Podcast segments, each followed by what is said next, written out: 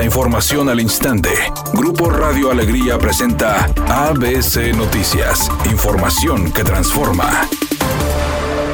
Médicos que atendieron al exgobernador Jaime Eliodoro N solicitaron a la Agencia de Administración Penitenciaria que se ha retirado del penal 2 de Apodaca ya que requiere estudios médicos. Y en una carta que circuló este día señalaron que padece diverticulitis grado 1, inflamación en el intestino y radiculopatía, además de solicitar una resonancia magnética por dolores en la región lumbar, por lo que la Secretaría de Salud solicitó trasladarlo al Hospital Metropolitano para realizar los estudios correspondientes. Por su parte, el secretario de Seguridad Pública Aldo Fassi confirmó que personal médico del penal 2 de Apodaca está evaluando la salud del exgobernador para ver la posibilidad de trasladarlo a un hospital descartando que exista trato preferencial, por lo que explicó que su traslado, de ser necesario, sería a una institución pública médica. Además dijo que el exmandatario recibirá el mismo trato que el resto de los internos, al descartar el traslado hacia otro penal del Estado y recalcando que su problema de salud no es delicado. Son padecimientos que tiene desde hace tiempo y se hará lo que digan los médicos.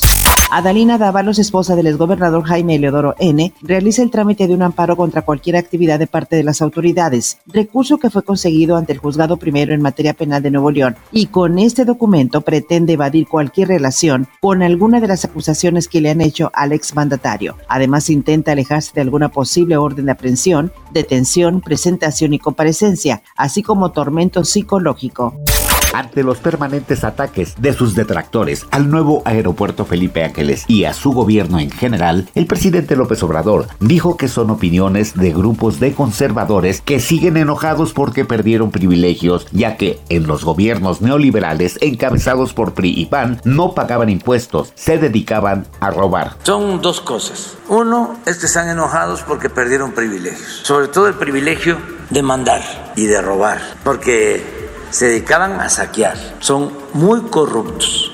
Editorial ABC con Eduardo Garza. Exfuncionarios del Bronco y exproveedores ya buscan ser testigos protegidos para declarar y aportar pruebas sobre cómo manejaban las redes de corrupción de la pasada administración estatal. Están en el plan de sálvese quien pueda. Ya dijo Samuel que van por todos. En los próximos días habrá más novedades.